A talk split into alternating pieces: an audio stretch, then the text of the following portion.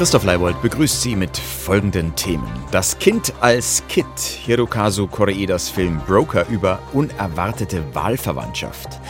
Der Rabbi als Badeente, eine Ausstellung des Jüdischen Museums Franken in Fürth über religiösen Kitsch, sowie Die Trance als Chance, das neue Album des Multi-Instrumentalisten und Weltmusikers Thomas Gundermann.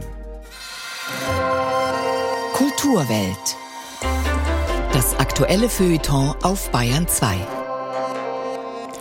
Die Jazzplatten ihres steirischen Opers haben sie ebenso geprägt wie die Musik von Amy Winehouse oder Adele. Jetzt hat die 20-jährige österreichische Singer-Songwriterin Zelda Weber ihr Plattendebüt vorgelegt. Vom Album Crude hier ist Zelda Weber mit Oblivious. Praising your words, a laughter, a smile, I know what it means to you. Yourself, comparing your mind, I know that you need to. Showing your work with no single perk, that's what you like to do. You like being smart, accepting is hard, that's what I need to do. You don't know what it means to be next to you.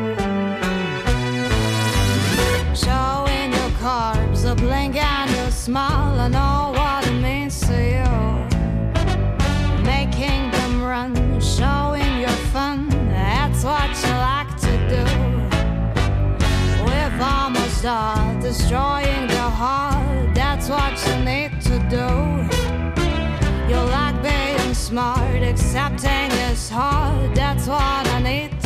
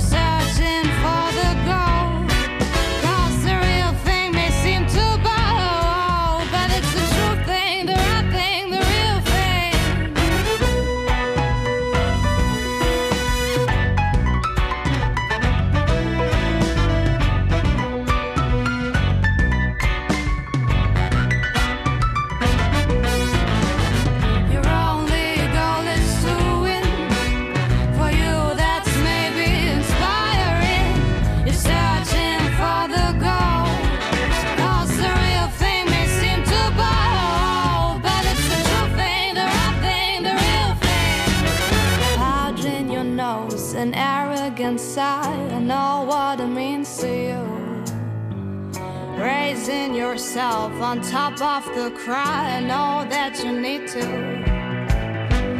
They take a chance, you destroy with a glance. That's what you need to do. What they're going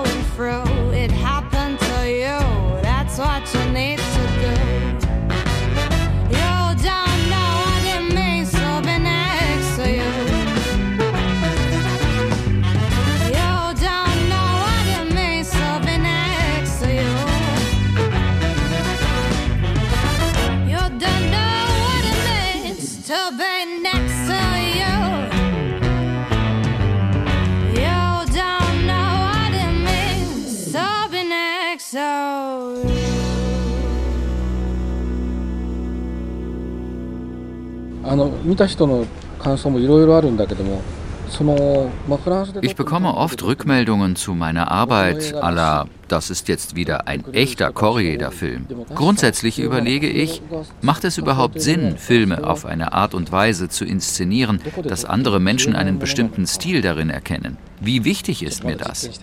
Das herauszufinden, daran arbeite ich noch. Der japanische Filmregisseur Hirokazu Koreeda. Aber was macht eigentlich, wenn es ihn denn tatsächlich geben sollte, was macht dessen unverkennbaren Stil aus? Der Werke wie After Sun oder das 2018 in Cannes mit der Goldenen Palme ausgezeichnete Familiendrama Shoplifters verbindet. Nun, viele würden wohl sagen, Koreedas unübersehbare Zugewandtheit zu seinen Figuren, seine Empathie mit Menschen all deren Schwächen zum Trotz. Zu überprüfen wäre diese These an seinem neuesten Film Broker, der diese Woche im Kino angelaufen ist. Mehr dazu von Bettina Dunkel.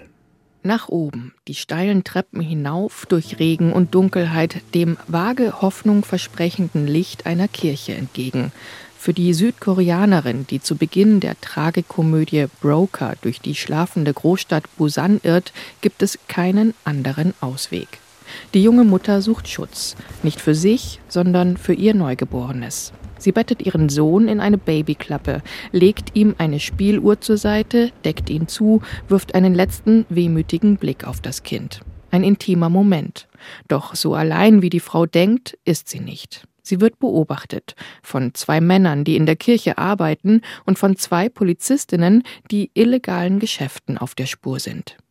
Geschickt wie eh und je webt der japanische Regisseur Hirokazu Koreeda in dieser Anfangsszene ein Netz aus Figuren, die sich im Laufe der knapp zweistündigen Filmhandlung immer näher kommen werden und deren Charaktere so komplex sind wie diese Geschichte über Menschen am unteren Ende der sozialen Skala. Frau Sonar, los, Abfahrt, Abfahrt! Die beiden Männer sind sogenannte Broker. Sie nehmen das Baby an sich, wollen es verkaufen, ihre Schulden bei der lokalen Mafia tilgen. Die Kindsmutter bekommt Wind von der Sache und schließt sich dem kriminellen Duo an, um sicherzugehen, dass ihr Sohn liebevolle Eltern bekommt. Aber das ist gar nicht so einfach. Er hat ja fast keine Augenbrauen und so komische Er Augen. ist ja noch ganz klein und normalerweise guckt er ganz neugierig. Der süße Fratz. Hey, Wusong, guck doch mal. Siehst du, wer da Ich ist? gebe Ihnen 4 Millionen. Aber haben Sie gestern nicht 10 Millionen gesagt? 4 Millionen sind schon zu viel für ihn. Allerdings. Das Geschacher der Interessenten ist ebenso absurd wie die erhoffte Verkaufssumme. 10 Millionen südkoreanische Won sind umgerechnet knapp 7000 Euro. Geld ist also Nebensache für die Broker und das, obwohl sie wenig mehr besitzen als den Kleinbus, mit dem sie, verfolgt von den zunehmend genervten Polizistinnen, von einem geplatzten Deal zum nächsten fahren. Je länger die Reise dauert, desto mehr gibt die zusammengewürfelte Truppe von sich preis. Der Bus steckt voller verletzter Seelen, die das Gefühl des Verstoßenseins nur zu gut kennen und dem Baby zu einem besseren Leben verhelfen wollen. Doch obwohl die Mauern fallen und das Band zwischen den Männern und der jungen Frau immer fester wird, die Geheimnisse der Mutter sind die dunkelsten und dementsprechend lange dauert es, bis sie die wahren Gründe ihres Handelns verrät. Dass sie ihren Sohn liebt und nicht erst während des Roadtrips in ihre Mutterrolle hineinwächst, offenbart sich in kleinen Details wie diesem Gespräch mit einem Waisenjungen, der sich im Auto der Broker versteckt hat und ein weiteres Mitglied der Patchwork-Familie wird. Wer hat Wusong eigentlich seinen Namen gegeben? Ich? Wu bedeutet Flügel und Song bedeutet Stern. Ich hoffe, dass er ganz weit fliegen kann. Hirokazu Koreeda, der große Humanist unter den Autorenfilmern, führt in Broker erneut Menschen zusammen, die weitestgehend unverschuldet auf Abwege geraten sind und denen die Wärme eines klassischen Familiengefüges verwehrt ist. Psychologisch behutsam und mit offenkundiger Nähe zum Melodrama analysiert er, wie sich Wahlverwandtschaften formen und Verbindungen entstehen, die fragile Persönlichkeiten vor dem Zerbrechen bewahren.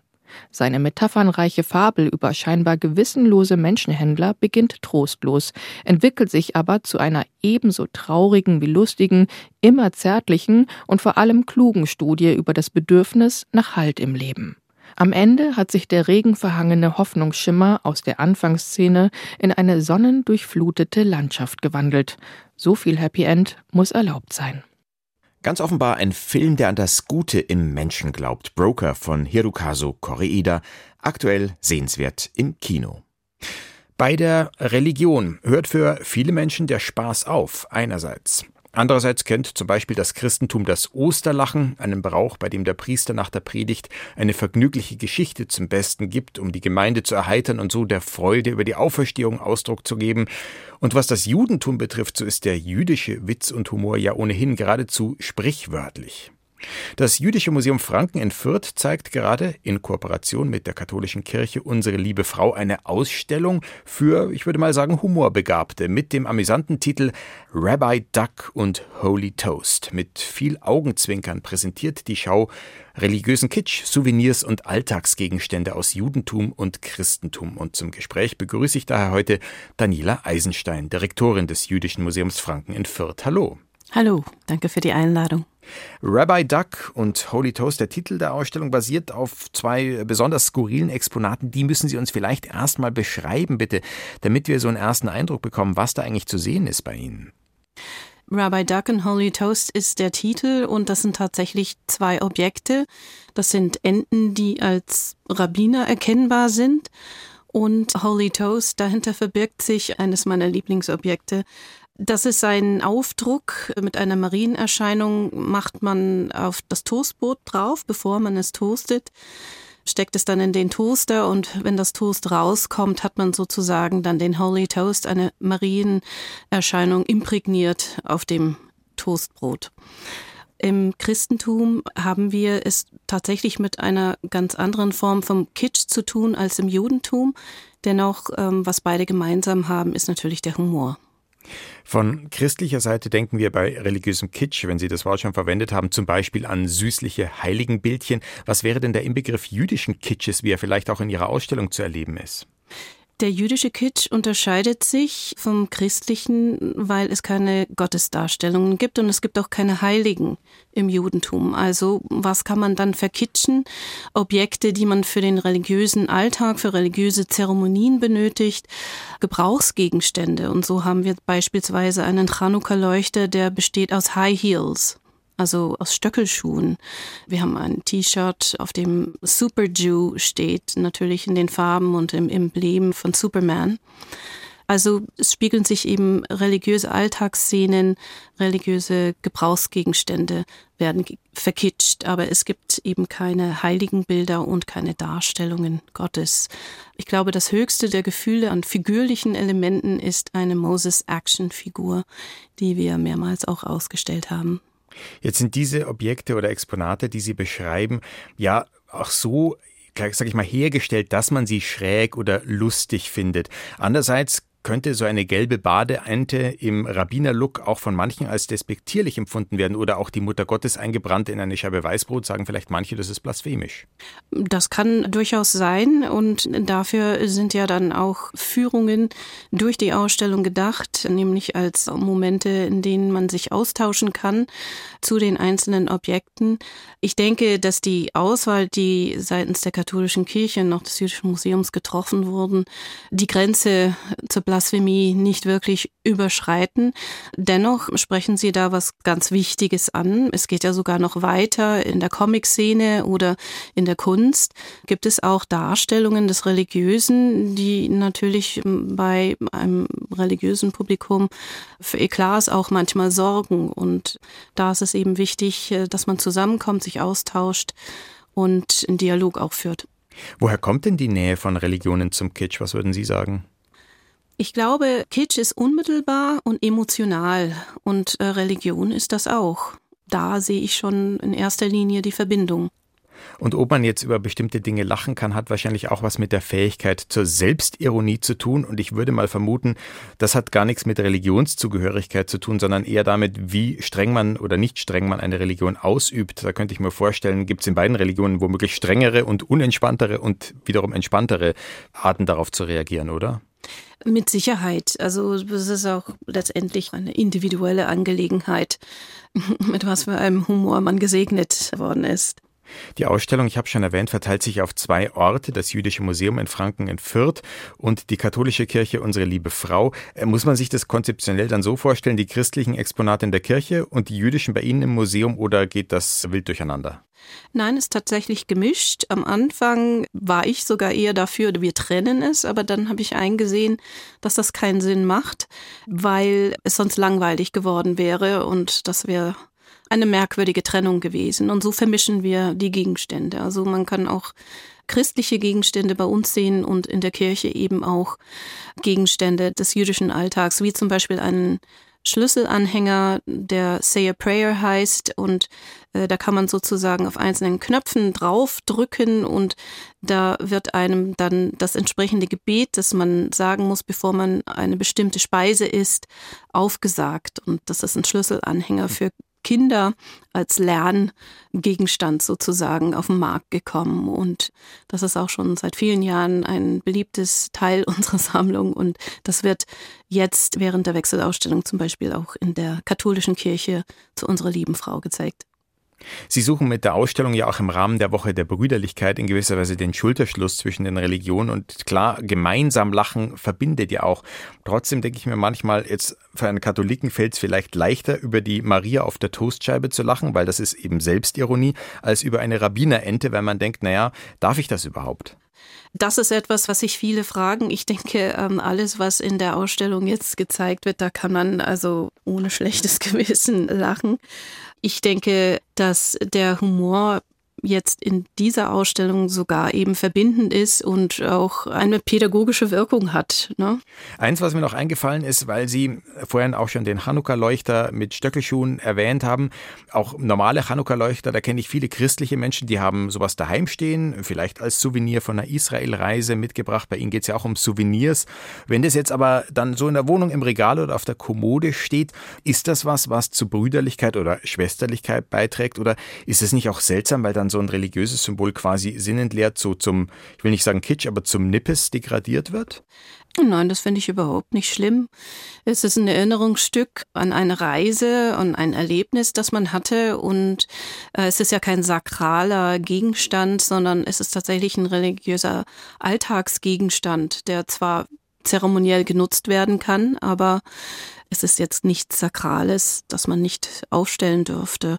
Es äh, zeigt doch, dass man sich für andere Kulturen und andere Religionen interessiert und ist an sich eigentlich ein gutes Zeichen. Und bei Ihnen ist, wie gesagt, ein ganz besonderer solcher Leuchter zu sehen mit Stöckelschuhen.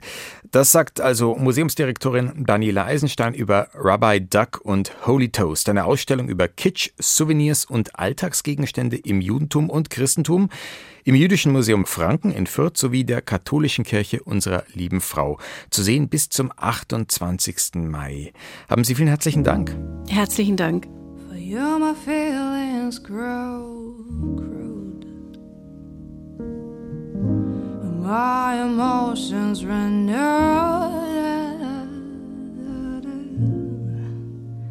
But my heart's as cold as stone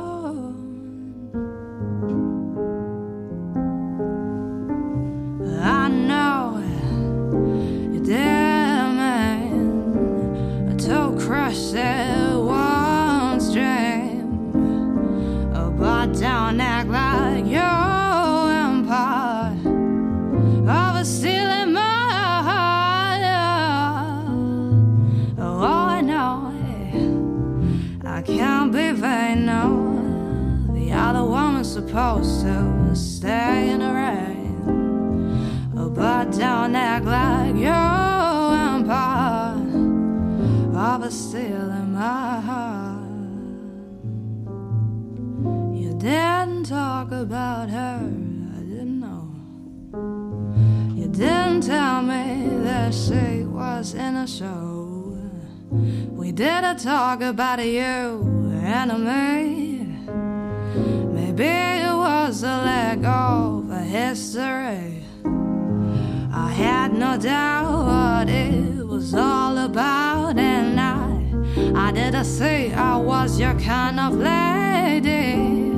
It's not about what I did or didn't say.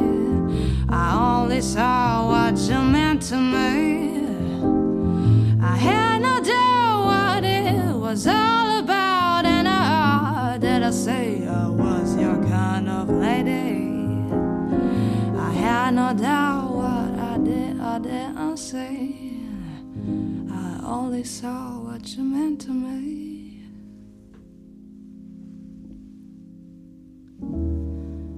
For you, my feelings grow crude.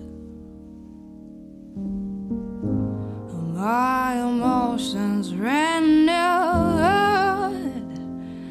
but now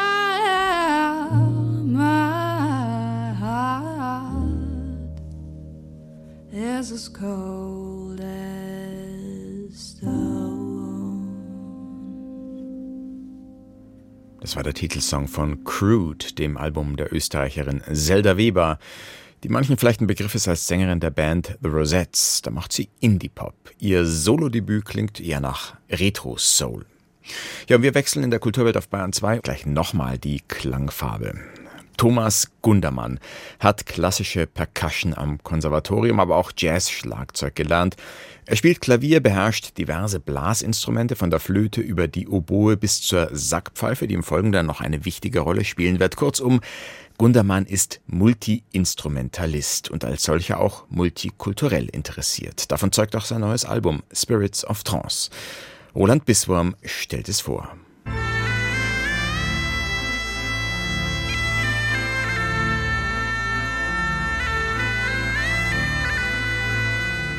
Es ist mein Ding, dass ich auf der altdeutschen Sackpfeife improvisiere mit den Techniken aus Indien und aus Marokko. Und dadurch habe ich einen Improvisationsstil entwickelt, mit dem ich sehr gut in allen möglichen Fusion-Kombinationen auftreten kann. Die altdeutsche Sackpfeife ist ein Dudelsack und er ist der einzige im Land, der damit Jazz und Weltmusik spielt. Ich habe Schlagzeug studiert habe viel Free Jazz gehört. Also ich habe vorher, bevor ich Schlagzeug gespielt habe, habe ich auch Trompete gespielt und Saxophon. Und komischerweise war diese Oboe, die ich da gesehen habe in Marokko, war das irgendwie so eine Vision von mir, die ich schon im Kopf gehabt habe.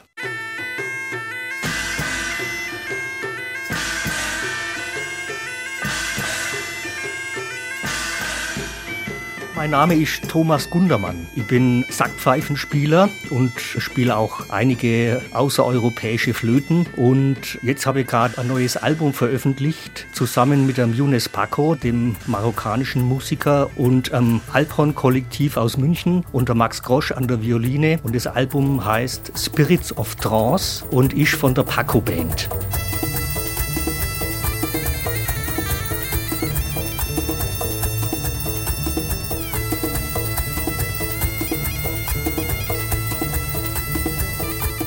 Da gibt es einiges zu erklären und das ist in der Kürze gar nicht so einfach. Thomas Gundermann, Jahrgang 1955, nativer Schwabe, ist als Zwen nach Marokko getrampt, wie so viele während der 60er und 70er Jahre, und hat dort die Sufi-Bruderschaft der Gnawas kennengelernt. Das sind ehemalige Sklaven aus Westafrika, die ihre Riten und damit ihre autochthone Trance-Musik mitgenommen haben.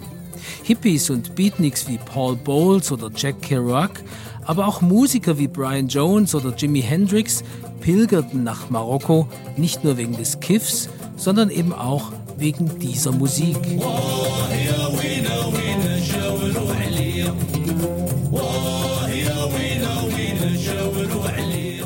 Lala Aisha ist ein weiblicher Geist. Es ist aber der berühmteste weibliche Geist. Sie hat ein bestimmtes Lied und dieses Lied Lala Aisha ist der erste Titel auf der CD. Wir haben das natürlich etwas moderner gespielt, schon durch die Sackpfeifen-Improvisation, die ich da drauf mache. Und das letzte Stück heißt Hamdushia. Hamdushia ist ein weiterer Titel von Lala Aisha.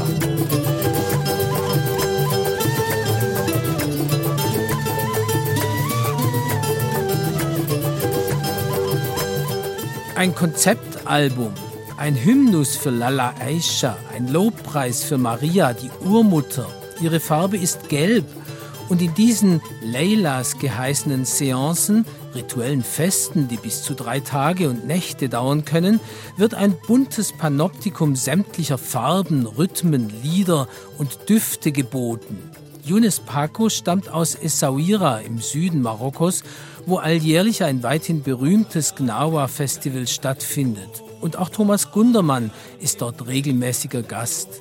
Nachdem Younes Paco vor etlichen Jahren Gast in der Villa Waldberta am Starnberger See gewesen ist, gehört er mittlerweile zum großen Pool der Münchner Weltmusikszene um die Gruppe Embryo. Und auch Thomas Gundermann gehört zu diesem Pool.